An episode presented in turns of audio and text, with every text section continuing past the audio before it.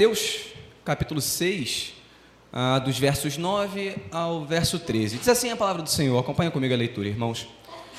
Portanto, orem assim: Pai nosso que estás nos céus, santificado seja o teu nome. Venha o teu reino. Seja feita a tua vontade, assim na terra como no céu. O pão nosso de cada dia nos dá hoje. E perdoa-nos as nossas dívidas, assim como nós também perdoamos aos nossos devedores. E não nos deixeis cair em tentação, mas livra-nos do mal. Pois teu é o reino, o poder e a glória para todo sempre. Amém. Amados, a, oração ela é um tema central na vida da igreja, como nós bem comentamos. Na verdade, a oração, junto com a leitura bíblica, junto com a comunhão dos santos, junto com o serviço à igreja através dos nossos dons, e quando colocamos, quando falamos de dons, falamos sobre talentos, recursos, tempo, hospitalidade, amor, alegria, consolo, tudo isso. Né? A oração ela se destaca. A oração e a leitura bíblica ela, elas parecem ah, talvez os dois pilares do devocional diário. Né? Não são todos os dias que nós conseguimos abrir nossas casas e recebermos os irmãos. Não são todos os dias que conseguimos estar com a igreja. Não são todos os dias que conseguimos contribuir financeiramente. Mas certamente deveriam ser todos os dias em que nós nos debruçamos sobre a palavra de Deus e colocamos perante o Senhor as nossas necessidades através da oração. Então a oração ela é, ou pelo menos deveria ser, um tema central na vida de cada um de nós deveria ser algo extremamente importante e nós deveríamos nos preocupar em fazermos isso da forma correta, porque essa é a preocupação de Jesus no Sermão do Monte. Percebam que, para os que puderam acompanhar, alguns, domi alguns domingos atrás, nós começamos a estudar sobre oração, verificando primeiramente aquilo que Jesus corrige no comportamento dos judeus do primeiro século. Há três domingos nós vimos os versículos de 5 a 8 e nesses quatro versículos, Jesus ele repreende ou ele corrige alguns hábitos errados de irmãos, de escribas, de fariseus, de pessoas da época de Jesus que oravam com as intenções erradas e da forma errada.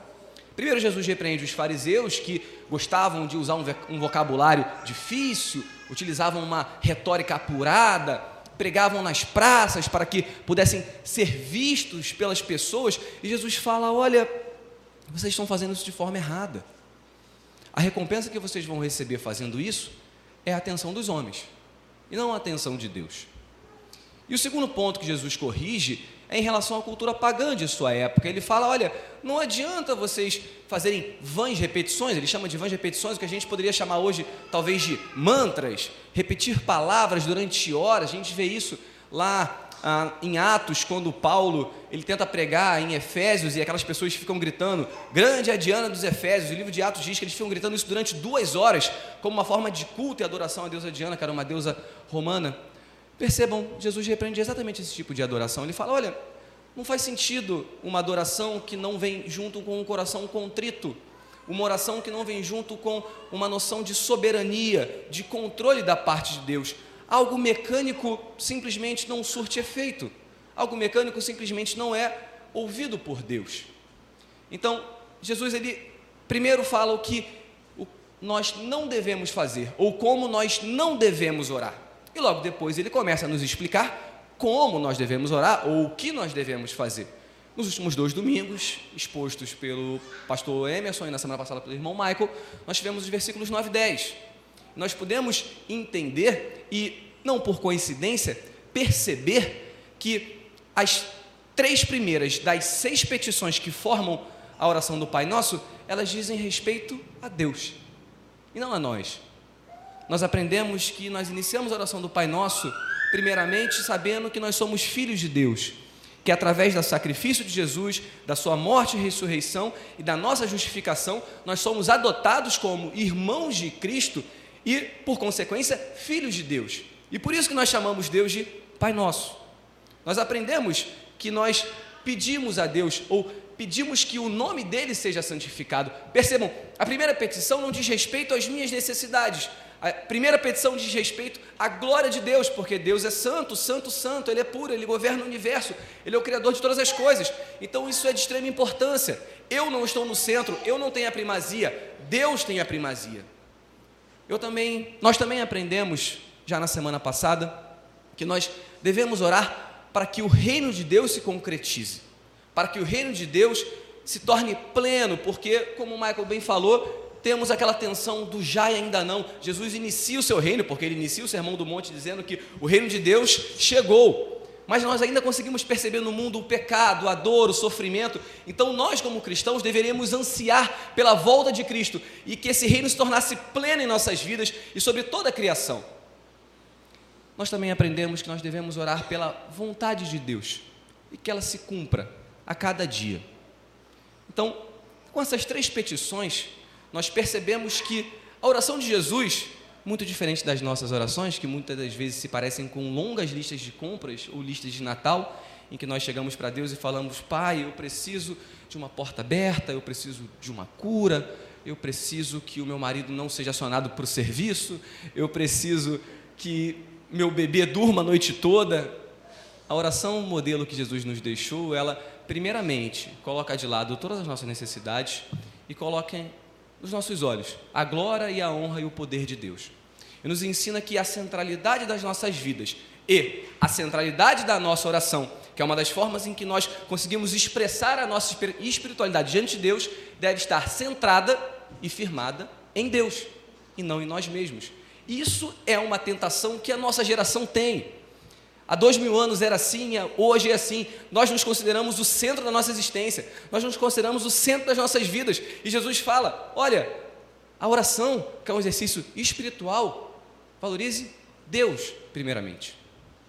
Mas chegamos no verso 11 hoje, e o verso 11 traz um pedido totalmente material. O pão nosso de cada dia nos dá hoje. E é sobre isso que eu gostaria de refletir com os irmãos. Aqueles que estavam no GC lá em casa na terça-feira passada vão se lembrar que nós discutimos ah, sobre uma grande tentação que nós temos. A tentação que nós temos é nos colocarmos no centro de tudo. É pedirmos a Deus, muitas das vezes, e as nossas orações, ao invés de pedirmos que Ele faça a vontade dEle, parece que nós estamos pedindo, Deus, faça a minha vontade. Pai, eu, eu não estou buscando a sua, estou buscando a minha. Então, faça isso, isso, isso, isso, isso, isso, isso. Quando Deus fala, olha, antes de pedir pelas suas necessidades, peça para que a minha vontade seja feita. Essa é uma grande tentação que nós temos. Mas uma segunda tentação, e que ela vai para o extremo oposto, é a tentação de alguns, na história da igreja passaram por isso, eles simplesmente espiritualiz, espiritualizaram tudo ao extremo e falaram: é, realmente, pedir pelo pão, pedir pelas minhas necessidades terrenas, pedir por aquilo que eu vivo nessa terra, talvez seja algo muito baixo. Deus não precisa ouvir isso. Deus não precisa, eu não preciso me referir a Deus sobre isso, ele já sabe. Mas a oração do Pai Nosso, ela nos traz justamente essa realidade. Ela nos mostra, e eu gostaria de tecer quatro pontos com os irmãos hoje na nossa pregação, na nossa exposição. E o primeiro deles é: há espaço, sim, para que nós coloquemos diante de Deus as nossas necessidades terrenas. Nós não só podemos, mas como nós devemos colocar diante do Senhor e apresentar diante dele, através da oração, as nossas necessidades. Deus é o Criador do universo, Deus sustenta todas as coisas, Deus de forma soberana controla todas as coisas, mas Ele sim se importa com cada um de nós, se importa com cada detalhe da nossa vida. Jesus foi fiel em sua pregação, Jesus salvou, Jesus pregou que o reino chegava, mas Jesus nunca ignorou as necessidades humanas e terrenas de cada um dos seus discípulos. Jesus curou coxos, curou mancos, curou enfermos, deu vista aos cegos, multiplicou pães, multiplicou peixes, alimentou multidões, transformou água em vinho num casamento, justamente para suprir as necessidades materiais daqueles que o buscavam. Então, talvez a primeira grande lição que nós tenhamos desse pequeno verso, ou dessa pequena oração, o pão nosso de cada dia nos dá hoje, seja que, sim, há um espaço, há um lugar para que nós coloquemos diante de Deus, diariamente, as nossas petições, as nossas necessidades, os nossos anseios, aquilo que bate à nossa porta, aquilo que nos falta ou aquilo que nós planejamos. Há sim espaço para que nós levemos perante o Criador do universo aquelas necessidades que parecem tão triviais. Isso é bonito, meus amados, eu acho isso lindo porque Parem para pensar, Deus controla todas as coisas, Deus controla o universo, Deus controla o cosmos, as galáxias, os planetas, os sistemas, os mares, os rios, as chuvas, o tempo, o calor. Deus controla tudo. Deus controla os céus, a terra, aquilo que nós nem enxergamos. E Deus se importa com cada uma de nossas necessidades. Ao mesmo tempo que Ele é o Deus sobre tudo e sobre todos, Ele é um Deus pessoal, um Deus acessível, um Deus que o próprio Jesus chama de Pai. E nos ensina, e nos ensina a chamá-lo de Pai também, da mesma forma.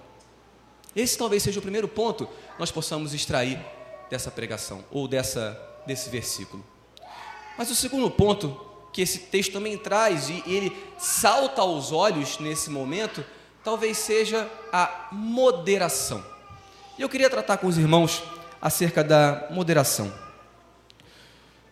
É, o pregador ele se empolga, ele vai pulando, ele para de ler totalmente o, o script, né? mas faz parte. A moderação ela é um aprendizado que deve nos acompanhar por toda a nossa vida. Ela é uma virtude que nós devemos cultivar a cada dia. O Michael trouxe ah, um versículo, um texto de Provérbios que ele é extremamente interessante. Ele diz: não me dê nem a pobreza nem a riqueza. Dá-me o pão que me for necessário. Para não acontecer que, estando farto, eu te negue e diga: Quem é o Senhor? O empobrecido venha furtar e profane o nome de Deus. A orar, a orarmos a Deus pelo pão nosso de cada dia, e esse pão é interessante nós pensarmos que ele reflete as nossas necessidades, não somente o pão, porque se você parar para pensar, o discípulo de Jesus ele não vivia só de pão. O discípulo de Jesus que ouvia essa pregação lá no Sermão do Monte, sentado lá aos pés do Mar da Galileia, ele precisava de pão, mas ele precisava de água, ele precisava de uma coberta para a noite fria, ele precisava de uma capa para o dia de sol, ele precisava de saúde para sua família. Então, o pão ele significa, ou ele representa, ou ele sintetiza todas as nossas necessidades. Mas ao mesmo tempo, o pão também nos indica que nós devemos ser moderados naquilo que nós pedimos a Deus ou nas ambições dos nossos corações, e esse é o ponto. Porque pedir a Deus ou falar com Deus nunca é um problema.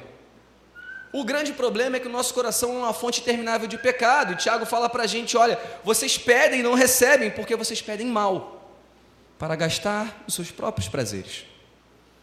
A questão da moderação, e aqui o ponto é que eu não queria falar, eu não quero falar mal da abundância, porque a abundância em si não é um problema, nós vamos chegar lá nesse ponto, mas a questão da moderação é que ela nos torna contentes. Quando nós somos moderados e satisfeitos, nós nos contentamos com aquilo que Deus nos dá. E muitas das vezes, e eu estava conversando isso com o Jerônimo logo antes de iniciar o culto, muitas das vezes a resposta para Deus, a resposta de Deus para as nossas orações é não. Nós temos um problema imenso de entender isso. Nós temos um problema grande de ouvir de Deus não. De ouvir de Deus, eu não quero que você faça isso. Eu quero que seja feita a minha vontade. E nós forçamos com Deus, Deus, faz a minha vontade, eu quero tanto isso, eu anseio tanto por isso, o meu coração precisa disso. E Deus fala: não, você não precisa. Não, eu não quero te dar. Aí você pode perguntar, mas Tardelli, onde é que você viu na Bíblia isso? Paulo. Paulo curou enfermos, Paulo escreveu mais de dez livros do Novo Testamento. Paulo talvez seja o líder mais influente do cristianismo, depois de Jesus. Mas quando Paulo orou por cura, Deus falou para Paulo: Paulo, minha graça te basta. Paulo, não, eu não vou te curar, a minha graça te basta. Eu vou te sustentar mesmo na doença. Eu sou o seu Deus mesmo na falta. Eu sou o seu Deus, mesmo quando eu respondo não, porque eu sou Deus. A moderação nos leva a entender que muitas das vezes aquilo que nós queremos não é aquilo que é necessário. Tiago, na verdade, a Paulo, em Filipenses, nos versículos de 11 a 13, ele diz o seguinte: Aprendi a viver contente em qualquer situação. Sei o que é passar necessidade e sei também o que é ter abundância. Aprendi o segredo de toda e qualquer circunstância, tanto de estar alimentado como de ter fome, tanto de ter abundância como de passar necessidade. Filipenses 4,3, acho que todo mundo conhece. Tudo posso naquele que me fortalece. Quando Paulo diz que ele pode tudo naquele que o fortalece, ele não pode conquistar tudo naquele que o fortalece. Na verdade, ele pode passar por qualquer coisa, porque Deus o fortalecerá através desse caminho. Isso é extremamente difícil de colocarmos nos nossos corações, meus amados. É extremamente difícil nós dobrarmos a nossa vontade perante a vontade de Deus. Mas não se esqueçam que antes do pedido pelo pão, o terceiro pedido da oração do Pai Nosso é que seja feita a sua vontade, assim na terra como nos céus. Ser moderado, meus amados, nossas necessidades calibra as expectativas e nos ajuda a evitar a cobiça que ronda os nossos corações. Os irmãos sabem que eu gosto muito desses novos ah, grupos de louvor, vamos colocar assim, ou bandas que cantam o, o, verso bíblico. E o Projeto Sola, ele tem uma música sobre o Salmo 23, e o refrão dela talvez seja muito pertinente para esse momento ou para essa exposição. Numa inversão de ordem da, do Salmo 23, o refrão é: Se o Senhor é o meu pastor, aquilo que eu não tenho, eu não preciso. E é interessante nós pensarmos isso. É interessante pensarmos que talvez aquilo que nós estejamos pedindo a Deus e que Deus não nos deu, talvez seja algo que nós não precisamos e que Deus não quer nos dar. Nós podemos expandir isso para tudo: saúde, provisão, emprego, filhos. Talvez aquilo que nós tanto ansiamos não seja a vontade de Deus naquele momento. E antes nós pedirmos ou nos achegarmos a Deus para pedirmos por esses anseios de nossos corações, o que a oração, do, a oração do Pai Nosso nos ensina é que nós devemos dar um passo atrás e pedir pela vontade de Deus. E para que a nossa necessidade se adapte exatamente à vontade de Deus, porque ela é boa, perfeita e agradável. É isso que nos ensina a moderação. Avançando na nossa reflexão, nós chegamos ao terceiro de dos quatro pontos que eu gostaria de ressaltar com os irmãos. E ele é uma pergunta que fala muito sobre a nossa dependência de Deus. Pensem comigo, por que uma pessoa que tem alimento, recursos, saúde, talvez para muitos dias, meses, até anos, nós falamos tanto sobre liberdade financeira e termos tudo que nós precisamos para o resto da vida, para a gente não trabalhar mais. Nesse caso, por que, que essa pessoa deveria orar a Deus e pedir pão nosso de cada dia. Percebam que a oração de Jesus ela é diária. É uma oração que pede por aquele dia. Para começar a entender um pouco mais sobre essa pergunta e tentar responder a esse questionamento, é interessante nós pensarmos que ah, o contexto social da Palestina, o contexto histórico social da Palestina do primeiro século, ele facilitava o entendimento dessa fala de Jesus, porque muitos trabalhadores naquela época trabalhavam e recebiam ao final do dia exatamente o que eles precisavam para se alimentar no dia seguinte, ou naquele próprio dia. Inclusive, existiam moedas, né, frações financeiras, e nós lemos na Bíblia sobre o denário. O denário significava exatamente isso: um trabalhador que não tinha um contrato mensal, não tinha um contrato anual como nós conhecemos hoje, ia lá, prestava o serviço de um dia e recebia naquele, naquele ambiente agrário uma moeda, um denário. E aquele denário era suficiente para a compra do alimento para aquele dia, ou para um dia de uma família. Nesse cenário, é mais fácil nós entendermos, ou era mais fácil para eles entenderem, a importância do pedido: o pão nosso de cada dia nos dá hoje. E às vezes nós podemos olhar para esse pedido e acharmos que ele está desconectado da nossa realidade, porque nós temos tanto. Eu tenho certeza que aqui ninguém precisa trabalhar hoje para poder se alimentar amanhã. As dispensas. Morrer de fome ninguém vai. Mas naquela época, sim, isso poderia acontecer. E nós corremos o risco de pensar que isso não é aplicável para a nossa realidade. Mas eu gostaria de convidar os irmãos a abrirem a Bíblia em Lucas 12, versículo 15. E Jesus conta aqui uma parábola que pode nos ensinar muito. É, ela ilustra muito bem a realidade de algumas pessoas da época de Jesus e a realidade de muitas pessoas da nossa época. Lucas, no capítulo 12, versículo 15 até o versículo 21. Diz assim a palavra do Senhor. Então lhes recomendou: tenham cuidado e não se deixem dominar por qualquer tipo de avareza, porque a vida de uma pessoa não consiste na abundância dos bens que ela tem. E Jesus lhes contou ainda uma parábola dizendo: O campo de um homem rico produziu com abundância. Então ele começou a pensar: Que farei? Pois não tenho onde armazenar a minha colheita. Até que ele disse: Já sei, destruirei os meus celeiros, construirei outros maiores, e aí armazenarei todo o meu produto e todos os meus bens. Então direi à minha alma: Você tem depósito, você tem em depósito muitos bens para muitos anos. Descanse, coma, beba, aproveite a vida. Mas Deus lhe disse: Louco, essa noite lhe pedirão a sua alma. E o que você tem preparado? Para quem será? Assim é o que ajunta tesouros para si mesmo, mas não é rico para com Deus.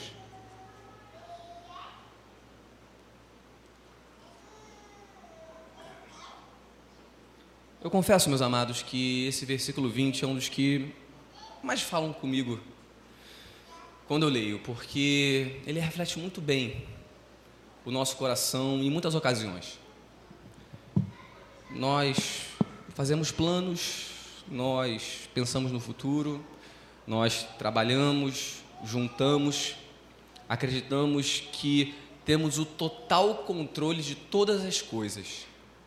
E o versículo 20 Muitas das vezes eu escuto a voz de Deus falando assim para mim: louco, louco, você não tem controle de nada. Eu estou no controle de tudo. De forma direta e simples, meus amados, como Deus chama aquele que ajunta para si riquezas nessa terra e não ajunta riquezas para com Deus? Louco. Como Deus chama aquele que ajunta para muitos anos, que tem para muito tempo, mas que se esquece completamente do Senhor. Como Deus chama aquela pessoa que se prende à experiência de viver nessa terra, nessa realidade, e se esquece da realidade espiritual? Como Deus chama aqueles que não dependem dele diariamente? Porque, se os irmãos perceberem, no verso 20, Deus fala: essa noite lhe pedirão a sua alma? A resposta para todas essas perguntas é: louco. Meus amados, orar pelo pão nosso de cada dia é reconhecer que nós dependemos de Deus a cada dia. O exercício espiritual da oração diária, ela reflete que o nosso coração depende de Deus. Eu não consigo iniciar o meu dia sem Deus. Eu não consigo iniciar os meus planos. Eu não consigo iniciar aquilo que eu tanto desejo ou colocar em prática aquilo que eu tanto almejo, sem saber se essa é a vontade de Deus, porque eu tenho que depender dEle. Orar pelo pão nosso de cada dia nos diz que nós temos que depender diariamente de Deus, como é difícil depender, como é difícil não ter o controle, como é difícil estar na mão de outra pessoa, como é difícil dever um favor muitas das vezes para outro ser humano, imagina para Deus. Mas, meus amados, João Calvino, que foi um dos maiores reformadores do século XVI, comentando o versículo de Mateus 6,11 e tentando responder essa pergunta que eu fiz, que foi uma pergunta dele, não foi uma pergunta minha, ele diz o seguinte: a resposta para essa questão é fácil, pois essas palavras de Mateus 6,11 nos relembram de que, a menos que Deus nos alimente diariamente o acúmulo de coisas necessárias à vida não terá nenhum proveito. Embora possamos ter abundância de milho, de vinho, de todas as coisas, a menos que estes sejam regados pela bênção secreta de Deus, eles se desvanecerão de repente, ou nós seremos privados da sua utilização, ou mesmo eles perderão o seu poder natural de nos sustentar, de tal forma que morreremos de fome mesmo em meia plenitude. Percebam, meus amados, a nossa vida é um sopro, a nossa vida é um estalo. E nós teimamos, lutamos, brigamos, nos negamos a depender diariamente de Deus. Até porque, se eu não ler 15 páginas de um livro de manhã, eu não sou produtivo. Então eu leio 15 páginas, mas eu ignoro totalmente a oração. Ou se eu não fizer a minha atividade física naquele dia, eu vou me sentir mal, vou me sentir pesado. Nossa, eu não vou me sentir bem com o meu corpo, mas eu não consigo parar para orar. Ou mesmo se eu não der conta de todos os chamados do trabalho que eu tenho, de todas as ligações que eu recebo, nossa, eu sou um péssimo profissional, mas eu não tenho cinco minutos para colocar diante de Deus todas as minhas necessidades e dizer para Ele: Pai, eu dependo de Ti. E o pior, pior do que não fazer, é não sentir. Muitas das vezes nós nos sentimos independentes de Deus. Muitas das vezes nós esquecemos que nós estamos sustentados pela Sua mão e acreditamos que os nossos recursos, o nosso trabalho, o nosso dinheiro, a nossa vida, o nosso conforto, ele vem pelo nosso braço forte. Enquanto Deus nos lembra, eu te sustento. A sua vida é um sopro. Amados, Tiago, o irmão de Jesus, na sua carta, no capítulo 4, versículos 13 a 16, ele diz o seguinte: Escutem agora, vocês que dizem, hoje ou amanhã iremos para a cidade tal e lá passaremos um ano e faremos negócios e teremos lucros. Vocês não sabem o que acontecerá no dia de amanhã. O que é a vida de vocês? Vocês não passam de neblina que aparece por um instante e logo se dissipa. Em vez disso, deveriam dizer: se Deus quiser, não só viveremos, como também faremos isso ou aquilo. Agora, entretanto, vocês se orgulham das suas arrogantes pretensões. Todo orgulho, semelhantemente a este, é mau. Amados, pedir pelo pão de cada dia significa reconhecer a nossa dependência de Deus. É nós sabermos que até o mais básico, que é aquele pão que nós já temos em casa, que é aquele sustento que nós já temos separado, que já está, já foi dado por Deus. Nós dependemos dele para que aquilo surta seu efeito. Amados, nesta oração está implícita a certeza de que a vida pertence a Deus. Tudo que temos e somos provém dele. E por isso nós oramos a ele. O pão nosso de cada dia nos dá hoje.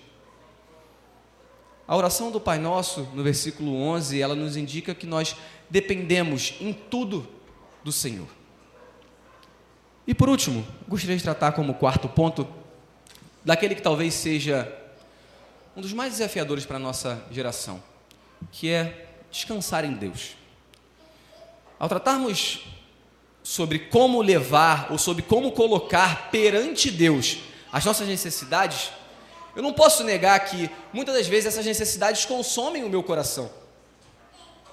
Muitas das vezes eu estou angustiado, triste, pesaroso. Eu não consigo me concentrar em nada, porque aquela necessidade, aquela angústia, aquela ansiedade, ela toma um espaço no meu coração tão grande que ela bloqueia que eu consiga exercer outras atividades. E isso é muito comum na nossa geração. Mas a Bíblia fala sobre isso. Mateus 6, convida todos os irmãos a voltarem ao capítulo do nosso texto base, mas agora no verso de número 25. Da mesma forma como a oração do Pai Nosso nos convida a orarmos pelo sustento, o Sermão do Monte nos convida a confiarmos em Deus e a dependermos dele. Mateus 6, versículo 25. Diz assim a palavra do Senhor. Por isso digo a vocês: não se preocupem com a sua vida, quanto ao que irão comer ou beber, nem com o corpo, quanto ao que irão vestir. Não é a vida mais do que alimento, não é o corpo mais do que as roupas. Observem as aves do céu, que não semeiam, não colhem, nem ajuntam em celeiros. No entanto, o Pai de vocês que está no céu as sustenta. Será que vocês não valem muito mais do que as aves? Quem de vocês, por mais que se preocupe, pode acrescentar um côvado ao curso de sua vida? E por que se preocupam com o que vão vestir? Observem como, como crescem os lírios do campo eles não trabalham nem fiam. Eu, porém, afirmo a vocês que nem Salomão, em toda a sua glória, se vestiu como qualquer um deles. Ora, se Deus veste assim a erva do campo, que hoje existe, amanhã lançada no forno, não fará muito mais por vocês, homens de pequena fé? Portanto, não se preocupem dizendo que comeremos, ou que beberemos, ou com que nos vestiremos, porque os gentios é que procuram todas essas coisas. O Pai de vocês, que está no céu, sabe que vocês precisam de todas elas. Mas busquem em primeiro lugar o reino de Deus e a sua justiça, e todas as demais coisas lhe serão acrescentadas. Portanto, não se preocupem com o dia de amanhã, pois o amanhã trará os seus cuidados. Acho que essa é a frase que eu falo mais no trabalho. Basta cada dia o seu mal. Amados, percebam que no verso 11 Jesus nos ensina a orarmos pelas nossas necessidades. Mas no mesmo capítulo, no verso 25, Jesus diz para não nos preocuparmos com essas mesmas necessidades. Contraditório? Não, nem um pouco. Quando eu leio essas palavras de Mateus, capítulo 6, automaticamente minha mente vem Filipenses 4, 6 e 7. Coloca diante de Deus todas as suas necessidades, não andem ansiosos por nada, através de orações, de súplicas e de ações de graças.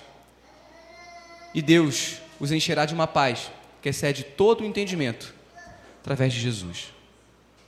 Amados, Paulo nos ensina isso. Faz sentido para o ímpio, para o não crente, pensar que na possibilidade da falta de alguma coisa eu tenho paz? Não. Para o mundo isso não faz o mínimo sentido. Agora, para nós que confiamos e descansamos na soberania de Deus, nós acreditamos que a vontade dele é boa, perfeita e agradável. Nós acreditamos que se nós buscarmos em primeiro lugar o reino de Deus e a sua justiça, todas as demais coisas nos serão acrescentadas.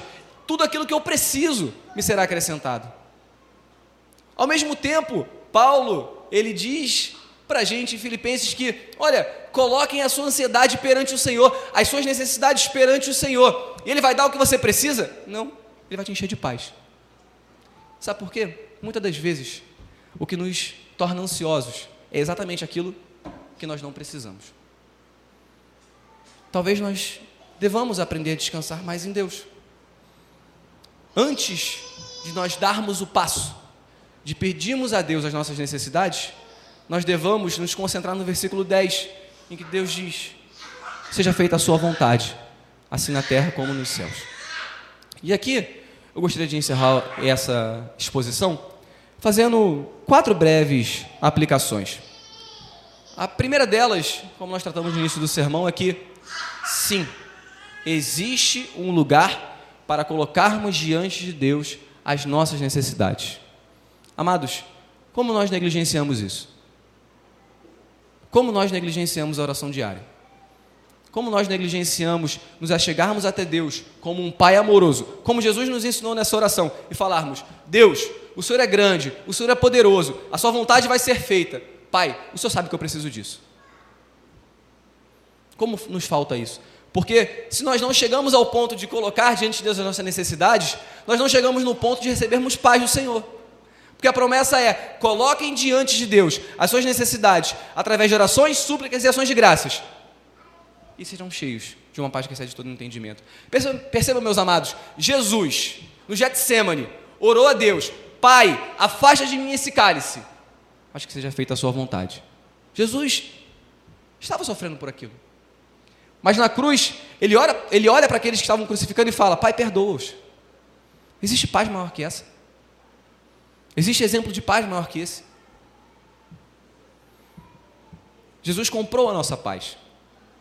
Nossa paz com Deus. Em segundo lugar, meus amados, nós temos que ter consciência de que Deus é soberano e que nós dependemos dele para todas as coisas. De fato, nós podemos ser mais moderados, talvez até minimalistas, como é a palavra da, da moda, mas Deus é soberano.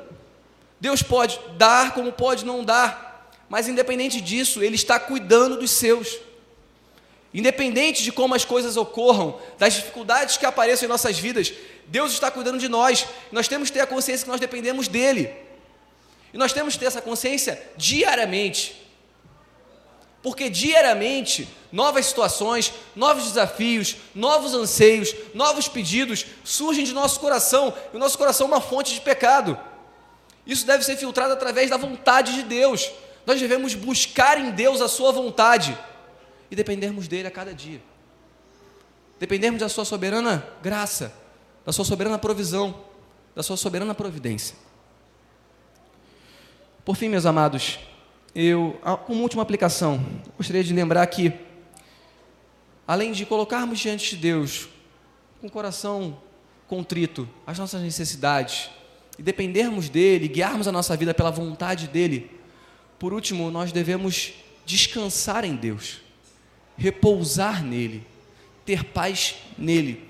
E, sinceramente, eu acho que essa é uma das marcas do cristianismo, é uma das marcas da igreja no mundo, porque o mundo não entende, o mundo não consegue entender quando ele olha para o cristão e o derredor está um caos, mas a pessoa está bem com Deus. A pessoa não tem o que comer, mas ela está confiando no Senhor. Ela espera em Deus, ela sabe que Deus vai suprir. Amados, quantos irmãos ao longo da história viveram isso e foram até a morte e encontraram paz na glória? Paulo escreveu: Olha, eu estou aqui sozinho, sem uma capa, cego, sem livro, ninguém veio me visitar. Mas eu combati o bom combate, eu completei a carreira, eu guardei a fé, o galardão está me esperando na glória. E eu me alegro nisso. Muitas das vezes nós perdemos a noção de que o nosso descanso ele é celeste. Mas a realidade celeste ela é tão real quanto a realidade terrena. Então essa paz, ela nos alcança desde agora. E nós descansamos em Deus. Percebam que em Mateus 6:32, Jesus fala: "Olha, quem se preocupa com as coisas terrenas são os gentios, aqueles que não me conhecem, aqueles que estão fora do povo da aliança, aqueles que não conhecem a Deus, porque se eles conhecessem, eles nunca estariam preocupados com isso. Por fim, meus amados, o convite de Jesus, de Mateus 6,33, ele é o link perfeito entre a os três primeiros, os três primeiros pedidos da oração do Pai Nosso e os três últimos. Mas buscai primeiro o reino de Deus e a sua justiça, e todas as demais coisas vos serão acrescentadas. Amém? Vamos orar.